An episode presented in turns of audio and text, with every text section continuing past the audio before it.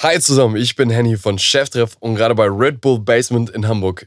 Krass, was hier abgeht. In zwei Tagen bekommen Studierende, Entrepreneure und junge Gründerinnen hier alle Informationen, die sie benötigen, um richtig durchzustarten.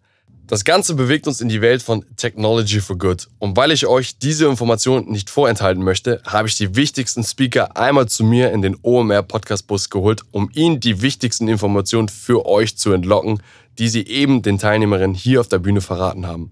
Das ist Innovator Session, der Inspirationspodcast zum Magazin The Red Bulletin Innovator.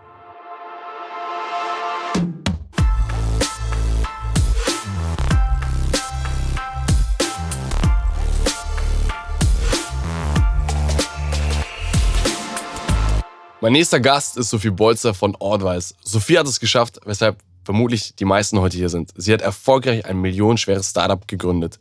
Doch natürlich ging es nicht immer nur bergauf für sie. Sie hat einen Kurswechsel hinter sich, der sie gelehrt hat, dass perfekt nicht immer gut genug ist. Sophie, du hast selbst mal bei Red Bull Basement gemacht. Schön, dass du heute hier bist und deine wichtigsten Erkenntnisse heute nochmal mitgebracht hast. Du hast eben gerade in der Fuck-Up-Night über euren Fuck-Up quasi berichtet. Lass uns doch mal direkt da einsteigen und äh, fass nochmal kurz zusammen, worum ging es eben, wer bist du und dann tauchen wir tief in die Themen ein, wie man eigentlich ein Startup gründet und wie du mit diesem Fuck-up dann umgegangen bist. Voll gern. Vielen Dank für die Einladung. Freut mich voll, dass ich heute da sein darf. Ähm, ja, in meiner Fuck-Up-Night habe ich im Prinzip erzählt, den größten Fuck-Up, den wir bis jetzt so gehabt haben. Kurz zusammengefasst, wir haben eineinhalb bis zwei Jahre an einem Produkt entwickelt, das Ganze perfektioniert, versucht, es skalierbar aufzubauen, bis wir dann zum Schluss kommen sind, unsere Zielgruppe will es gar nicht. Ähm, und das war ein ziemlicher Fuck-up. Deswegen mhm. einige Learnings daraus zogen. Du hast schon eben gesagt, das war vor allem auch ein finanzieller Fuck-up. Ja, es war ein finanzieller Fuck-up. Ähm, ich habe damals diese Idee gehabt, habe mir ausgerechnet, wie schön wir, wie wir es auf der Uni gelernt haben, wie viel Geld ich brauche, damit ich Break-Even bin.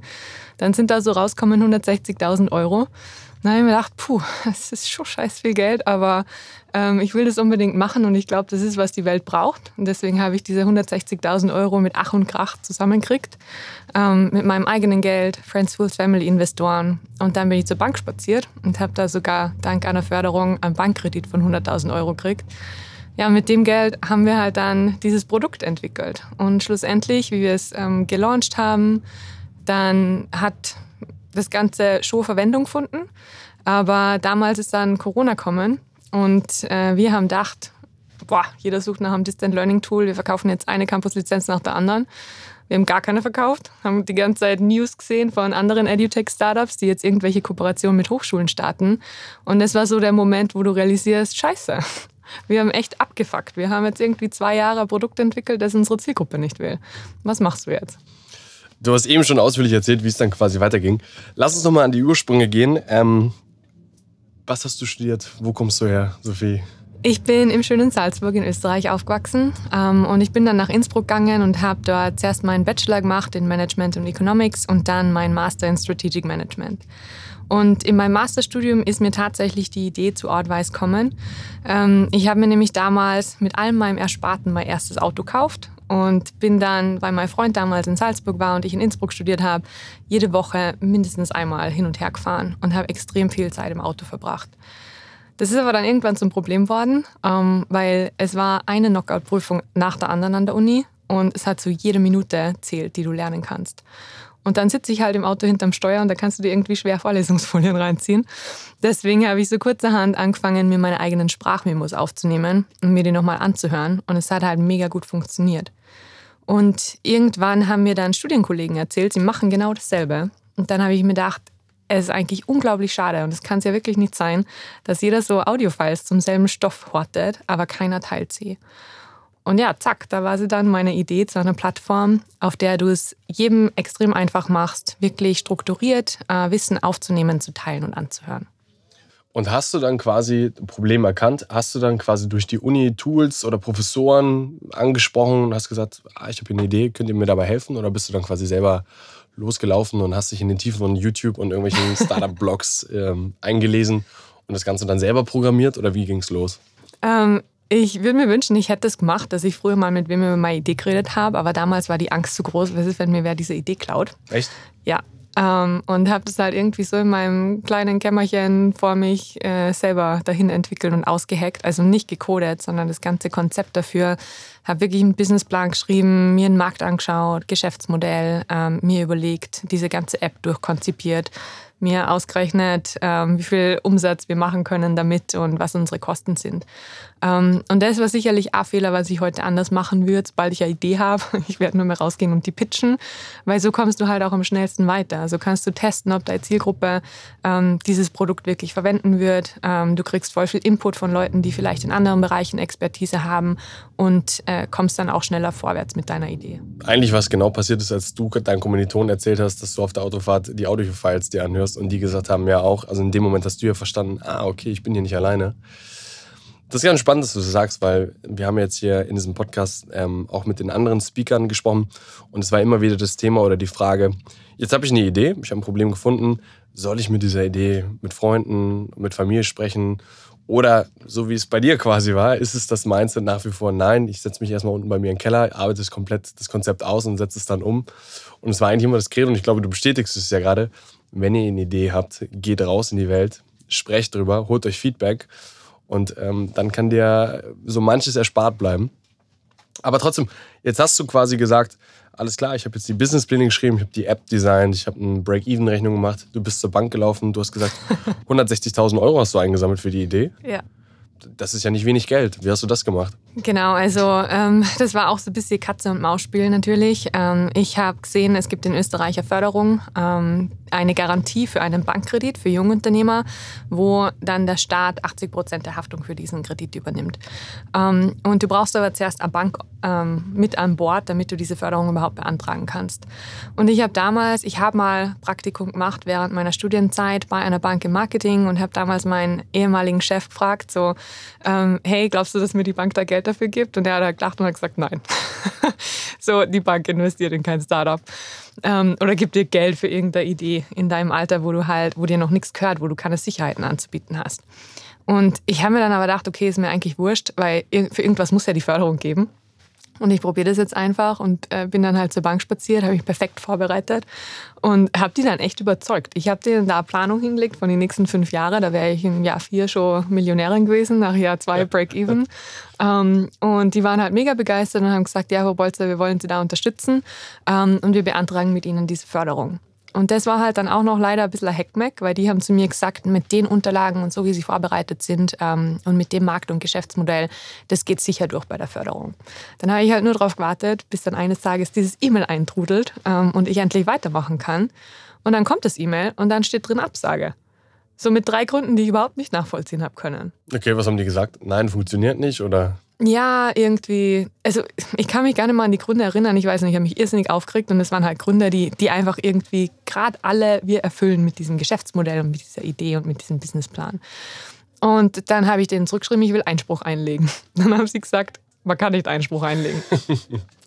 dann habe ich gesagt, okay, ähm, ich muss da irgendwas machen, weil das war so die einzige Möglichkeit, wie ich mir gedacht habe, ich komme jetzt weiter und kann diese Idee realisieren. Und ich brauche dieses Geld. Und dann bin ich nach Wien gefahren und habe dort angerufen und habe gesagt, ja, hey, ich bin zufällig in Wien, hätten Sie nicht kurz Zeit? Ich, ich würde einfach gern verstehen, wie Sie zu dieser Entscheidung kommen sind. Und dann haben sie sich halt überreden lassen, dass sie einen Termin mit mir machen und dann bin ich da reinspaziert und ähm, dann sitzen da eh zwei sehr nette Damen mir gegenüber ähm, und ich habe sie dann gefragt, okay, diese und diese Gründe, ich verstehe das nicht und dann ist mir aufgefallen, die haben halt überhaupt kein keinen Plan gehabt von diesem Geschäftsmodell.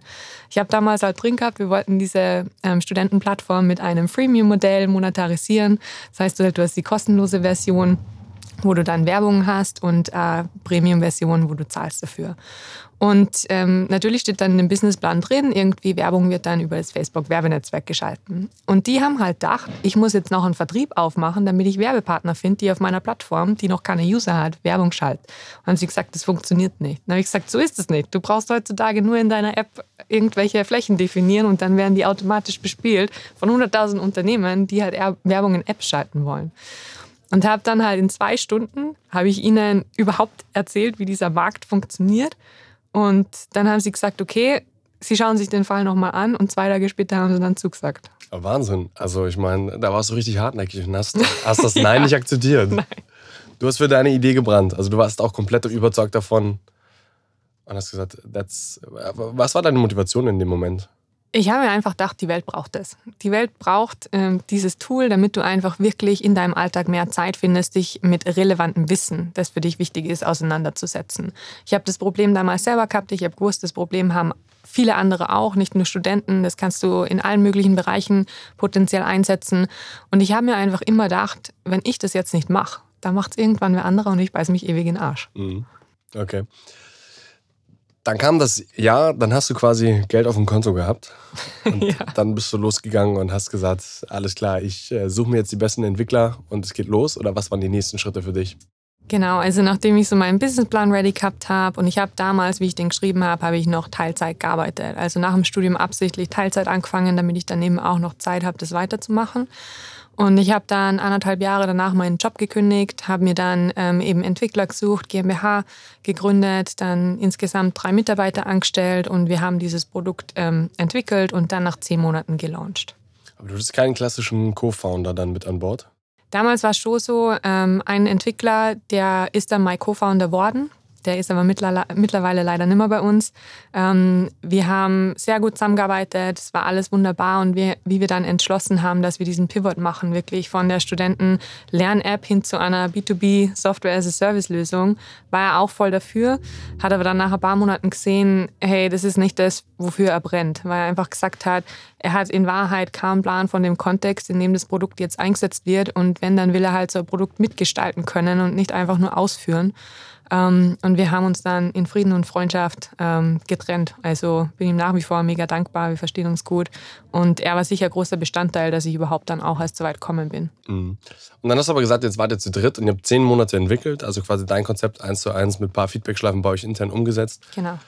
Und nach zehn Monaten habt ihr das Produkt gelauncht und da kam dann das Endkundenfeedback. Noch nicht ganz. Ähm, wir haben nach zehn Monaten gelauncht ähm, und wir haben davor schon gewusst, wir haben ein massives Chicken- und Egg-Problem. Also wenn du halt so öffentliche Plattformen aufbaust, ähm, wo halt Studenten Inhalte aufnehmen, teilen und anhören können, dann musst du halt mal Content haben, weil sonst wird sich wahrscheinlich kein Student bemüßigt fühlen, deinen ersten Schritt zu machen. Jetzt haben wir über 600 Tracks selber produziert zu Rechtswissenschaften und Wirtschaftswissenschaften. Aber das hat halt nicht gereicht, dass das Ganze wirklich in die Gänge kommt. Jetzt haben wir angefangen, mit Hochschulen zusammenzuarbeiten, mit Lehrveranstaltungen. Die haben das Ganze dann eingesetzt als Blended Learning Tool, was auch mega gut funktioniert hat. Ähm, aber haben sogar ein bisschen was dafür zahlt. Ähm, und dann haben wir eben Red Bull Basement gewonnen und plötzlich stehen auch diese zwei Fortune 500 Unternehmen da. Und das hat halt zu einem Dilemma geführt. Wir haben jetzt ein Produkt und wir haben drei komplett unterschiedliche Zielgruppen, die alle komplett unterschiedliche Anforderungen an dieses Produkt haben.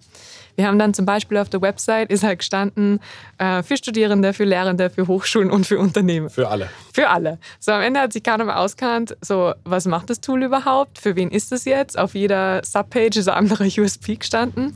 Und ich habe gewusst, wir können das nicht lang machen. Das ist, was sie dir in jedem Accelerator, Incubator oder was die Investoren immer sagen. Wenn du ähm, als Startup keinen Fokus hast, dann ist es dein garantierter Tod. Aber es war halt mega schwer zu wissen, auf welches Pferd setzt du jetzt, weil es war überall so ein bisschen Traction. Studenten haben es eingesetzt für Selbststudium, paar hundert. Ähm, einige Lehrveranstaltungen haben es eingesetzt. Und dann sind da diese zwei Unternehmen, wo du aber nicht weißt, wie konkret diese Anfragen schon sind. Ähm, und dann ist im Frühling 2020 Corona ums Eck gekommen. Und plötzlich also überhäufen sich die Schlagzeilen. Ähm, Hochschulen, Schulen müssen alle von heute auf morgen auf Distant Learning umstellen und suchen alle verzweifelt nach Tools dafür. Und dann sind wir im Büro gesessen, ich weiß noch, wie wenn es gestern gewesen wäre, und haben gesagt, boah, das ist unser Moment. That's it. Der Durchbruch naht. Wir werden jetzt eine Campus-Lizenz nach der anderen verkaufen. Und wir haben damals halt auch mega viel ähm, Anfragen gekriegt und Traffic auf unserer Website gesehen, haben mit vielen Hochschulen geredet, die gefragt haben, was macht euer Produkt, wie viel kostet das. Ähm, wir haben selber einige angeschrieben, aber äh, wir, oder wir haben uns sogar dann auch noch, das war überhaupt das Beste, wir haben uns angeschaut, wie viele Studierende gibt es im Dachraum, wie viele Hochschulen und Plätze und haben uns dann schon ausgerechnet, wie viel Umsatz da jetzt reinkommen wird. Also ist schon Der selber Klassiker gesehen, im Geld schwimmen ja. wie Dagobert Duck. So, und dann haben wir aber keinen einzigen Campus-Deal abgeschlossen. Und parallel dazu liest du halt dieses EduTech-Startup-Kooperation mit der Hochschule und äh, das ist ein Riesenmarkt geworden, so, ne? Gerade mit Go Absolut. Student aus Wien ist doch auch ein Öst, also erstes österreichisches Unicorn, glaube ich. Zweites, genau. Zweites. Neben also, Panda. Ja. Sind wir auch ganz stolz drauf. Ähm, die zwei Founder sind übrigens auch unsere Angel-Investoren, ja, bin ich auch sehr stolz drauf.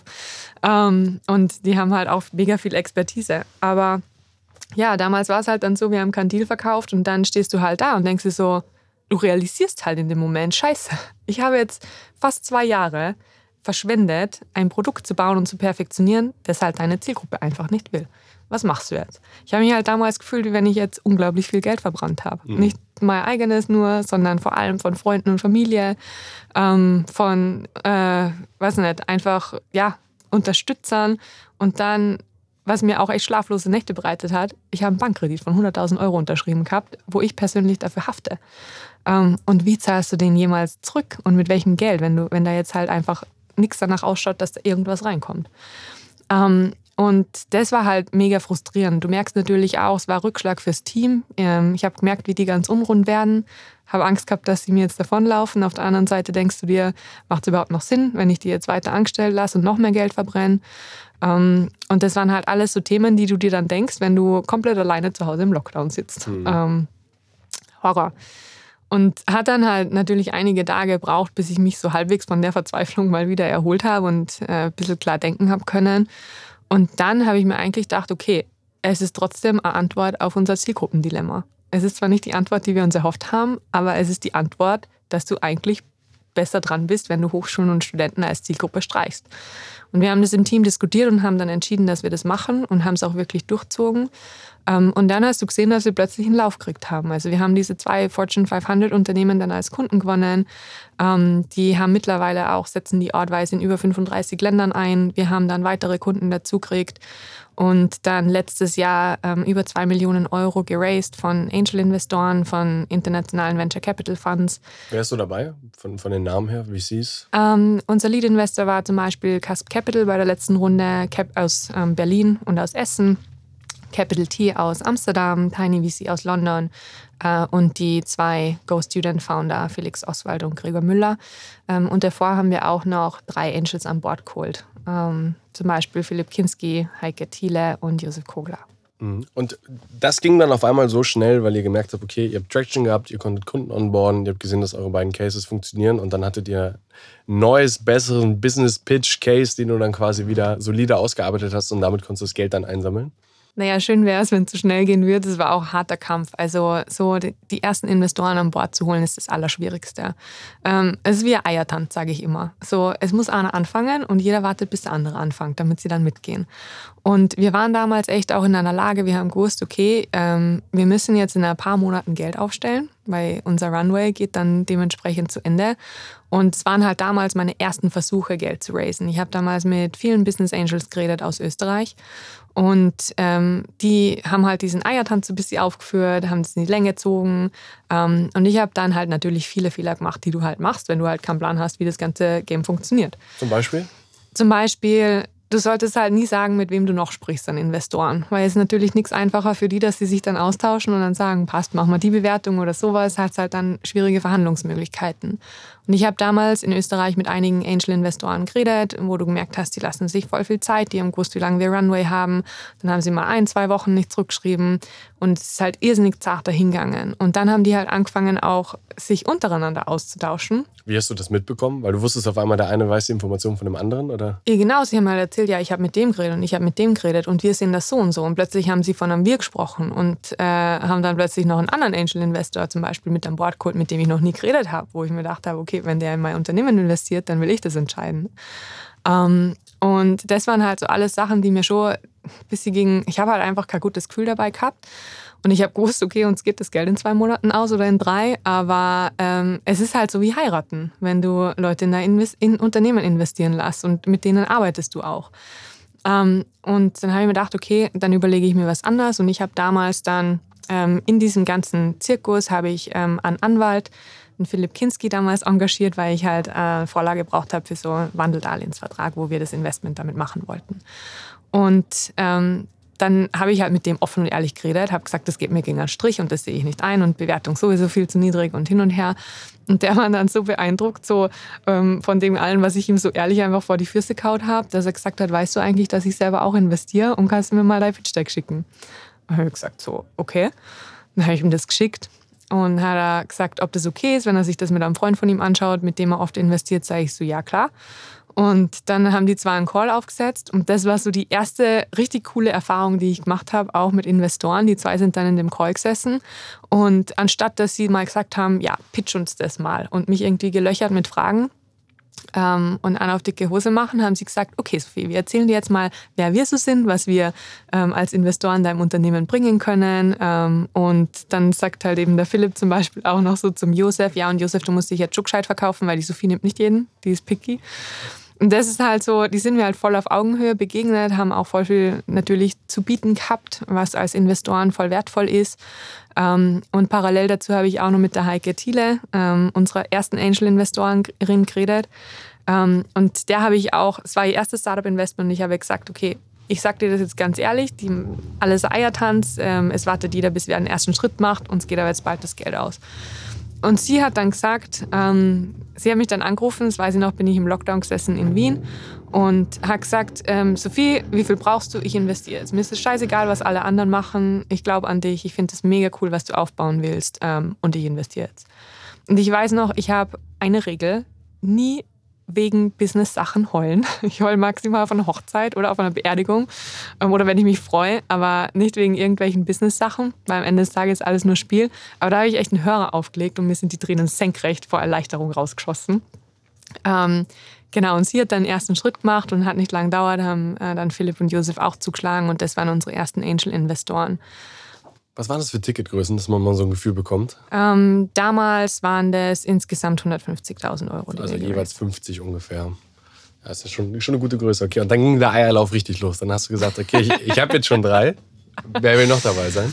Naja, es war dann so, gut, du hast dann irgendwie schon ein Team mit fünf Leuten, da reichen halt 150.000 Euro auch nicht ewig. Und wir haben dann gesagt, okay, wir sind aber noch nicht bereit für VC-Funding. Ich habe damals einige Calls gehabt, bin dann nie über Investmentmanager rauskommen weil ich habe halt auch noch keinen Plan gehabt, was ich da jetzt sagen muss. Ich habe da viel zu viel über das Produkt gelabert und viel zu wenig über das, was sie wirklich wissen wollen, über Team, Markt und Potenzial und wo deine Vision ist und wo du hin willst.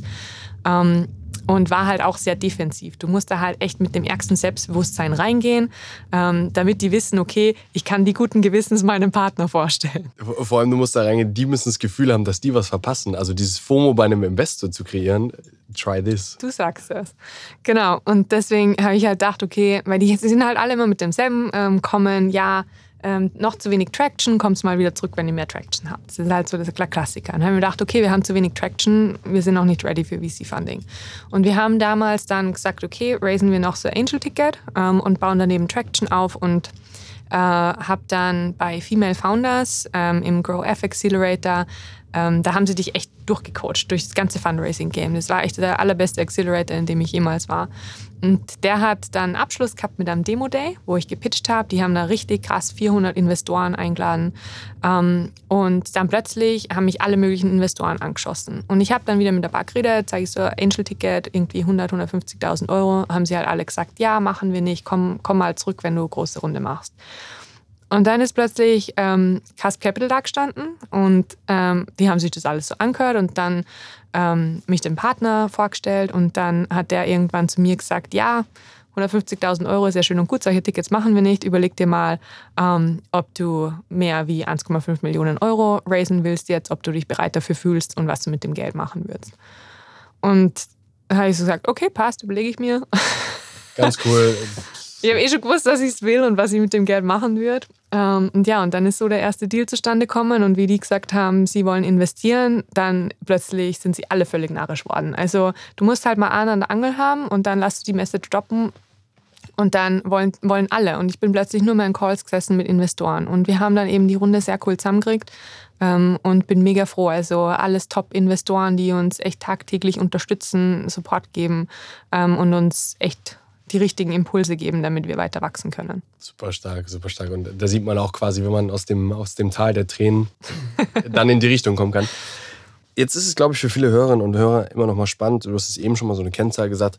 50.000 kann ein Angel-Ticket losgehen. Am Ende habt ihr es sogar erhöht auf 100.000. Das kann ja schon viel kleiner losgehen. Ähm, ich merke das immer wieder, das ist eine häufige Frage wie viel Prozente gibt man dann quasi ab? Gab es für dich Richtwerte? Ähm, wie hast du diese Information geholt? Ab wann hattest du auch das Gefühl, du hast jetzt gesagt, ihr habt zwei Millionen ungefähr geraced. sagt man dann, das war eine Seed Round, dafür gibst du ungefähr, damit man mal so ein Gefühl bekommst, 10% deiner Company ab, sind es 15%, sind es 20%, Wandeldarlehen, vielleicht hast du hier noch so ein, zwei ja, Benchmarks, mit denen man sich auch guten Gewissens dem gegenüber öffnen kann. Ähm, ja, das war natürlich auch alles, was, was mir am Anfang überhaupt nicht klar war. Ich glaube, was da halt oft hilft, ähm, ist, dass man sich Startups anschaut, die irgendwie in einem ähnlichen Markt sind, vielleicht ein ähnliches Geschäftsmodell haben.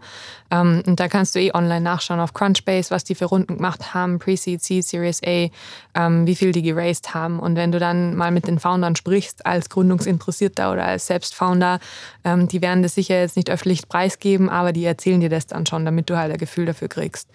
Und man sagt ja immer so, man soll bei einer Runde, ähm, und nagel mich da jetzt nicht fest, ich glaube, da gibt es auch verschiedenste Ansichten, man sollte bei einer Runde halt jetzt schauen, dass man nicht unbedingt mehr wie 20, 25 Prozent abgibt.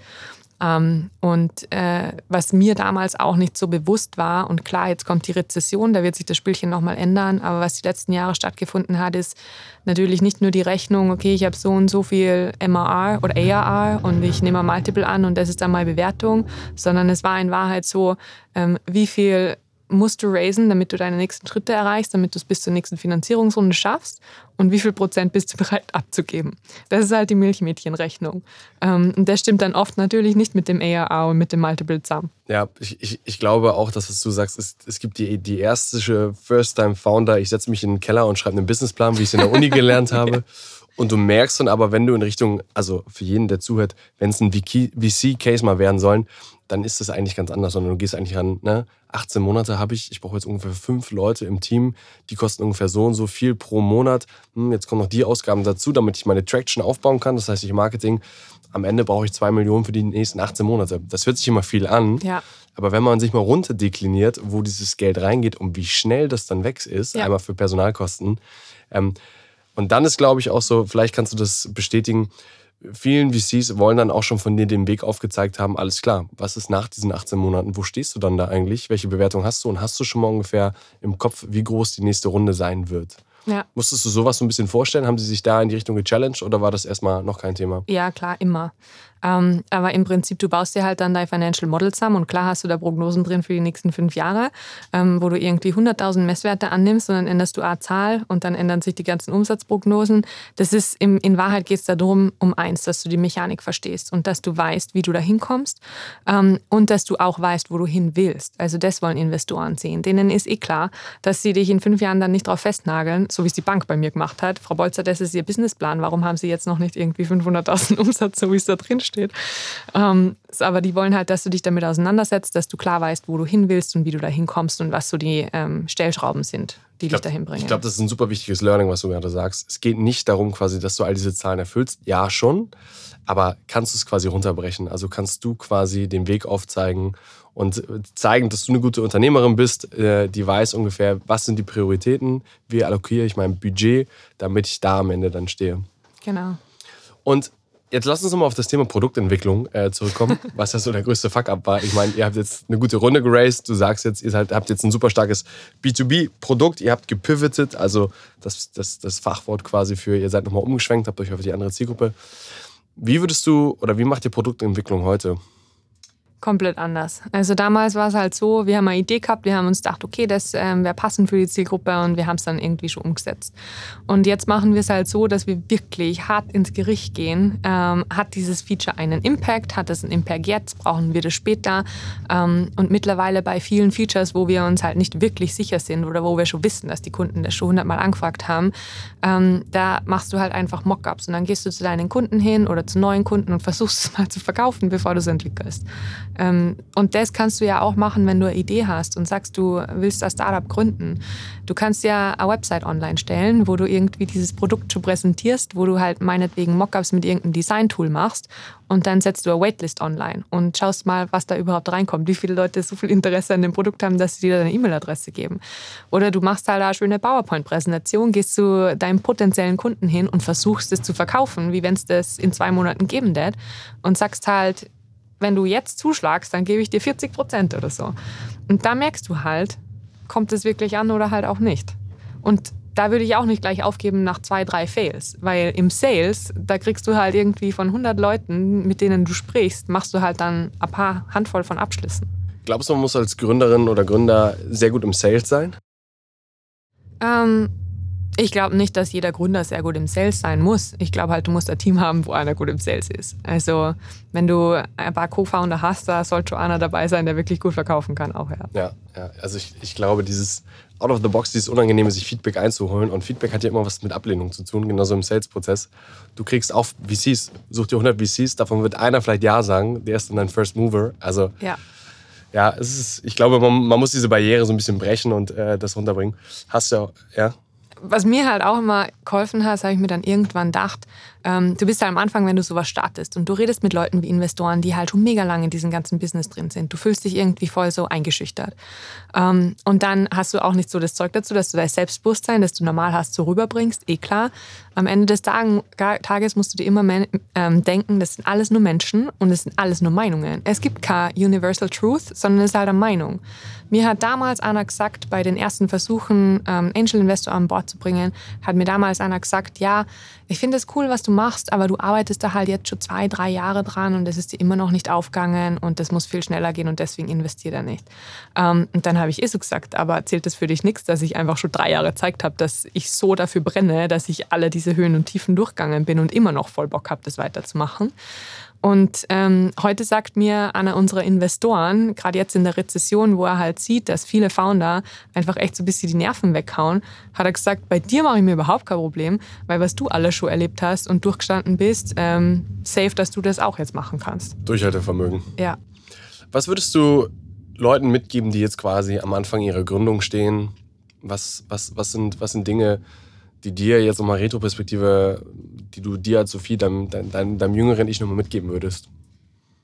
Ähm, was ich mitgeben würde, äh, ist definitiv einfach wirklich ähm, rauszugehen mit der Idee und die möglichst vielen Leuten zu pitchen und von jedem Feedback einzuholen, von dem man Feedback einholen kann. Ich glaube, da ist halt dann auch wichtig, welches nimmst du ernst und welches nicht. Schau dir halt genau an, wer die Leute sind, die dir Feedback geben und was für sie für Expertise haben.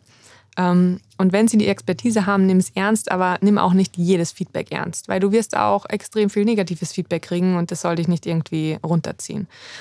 Ähm, und dann, was das Allerwichtigste ist, was man, glaube ich, aus unserem Fuck-Up lernt, äh, versuch, dass du dein Produkt äh, extrem gut validierst. Ich habe damals eine Marktforschungsstudie gemacht mit 3000 Studenten, habe sie gefragt, ähm, könntet ihr euch vorstellen, so eine Plattform zu nutzen? Über 71 Prozent haben gesagt, ja, das war für mich meine Validierung damals. Ist halt völliger Bullshit, weil wenn du sagst, würde ich nutzen, heißt es das nicht, dass du es wirklich nutzt.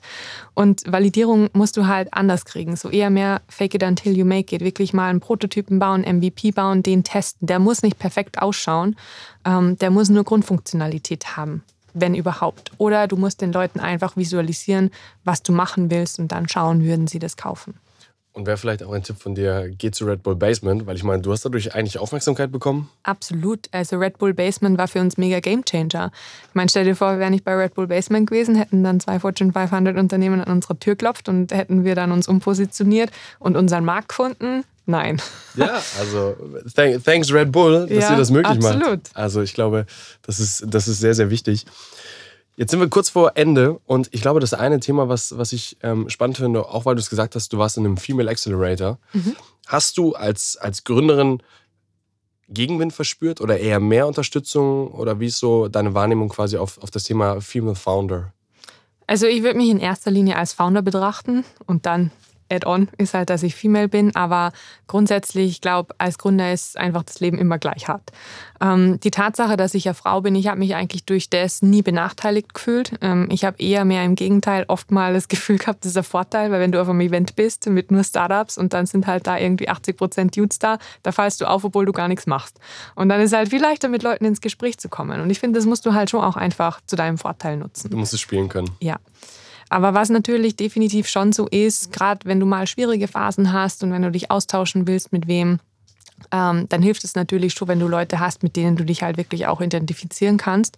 Und da ist es natürlich so, dass wir nicht so viele ähm, Female Founders in Tech haben. Und das war halt richtig cool, wie ich dann zu Female Founders kommen bin, wo du halt echt andere junge Frauen hast, die genau das Gleiche machen ähm, und mit genau denselben Problemen kämpfen, wo du dich halt echt irgendwie identifizieren kannst damit.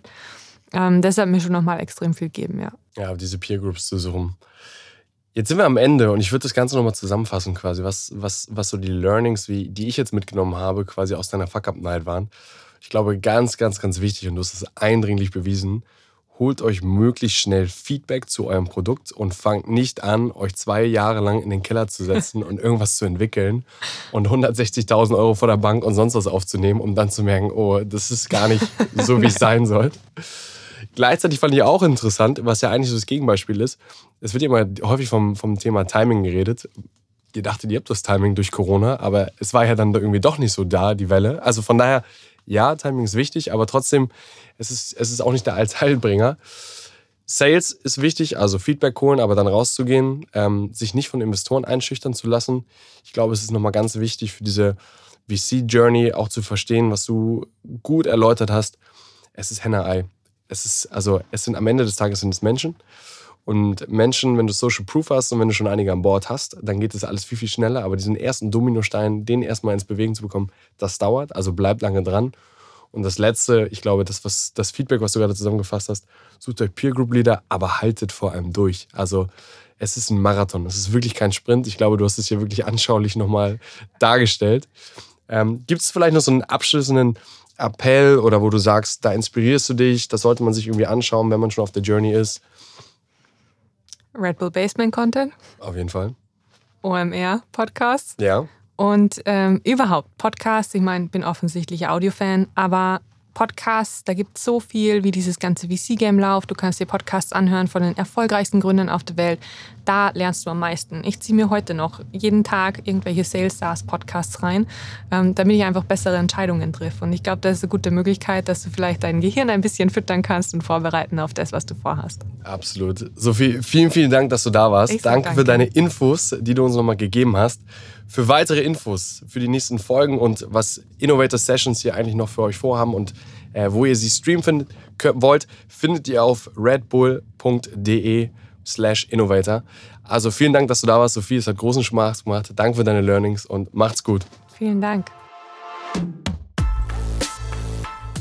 Und haben die Gespräche mit unseren Gründerinnen dein Erfindergeist geweckt?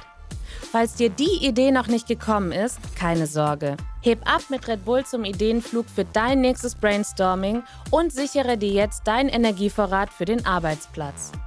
Alle Infos dazu findest du auf www.redbull.com/ideenflug. Ich bin Nina Diaz da Silva und hoste die neue Staffel Innovator Sessions. Dieses Mal reden wir über Nachhaltigkeit, aber anders. Denn ich frage mich, was ist das überhaupt? Also Nachhaltigkeit. Und schafft man es wirklich nachhaltig zu leben?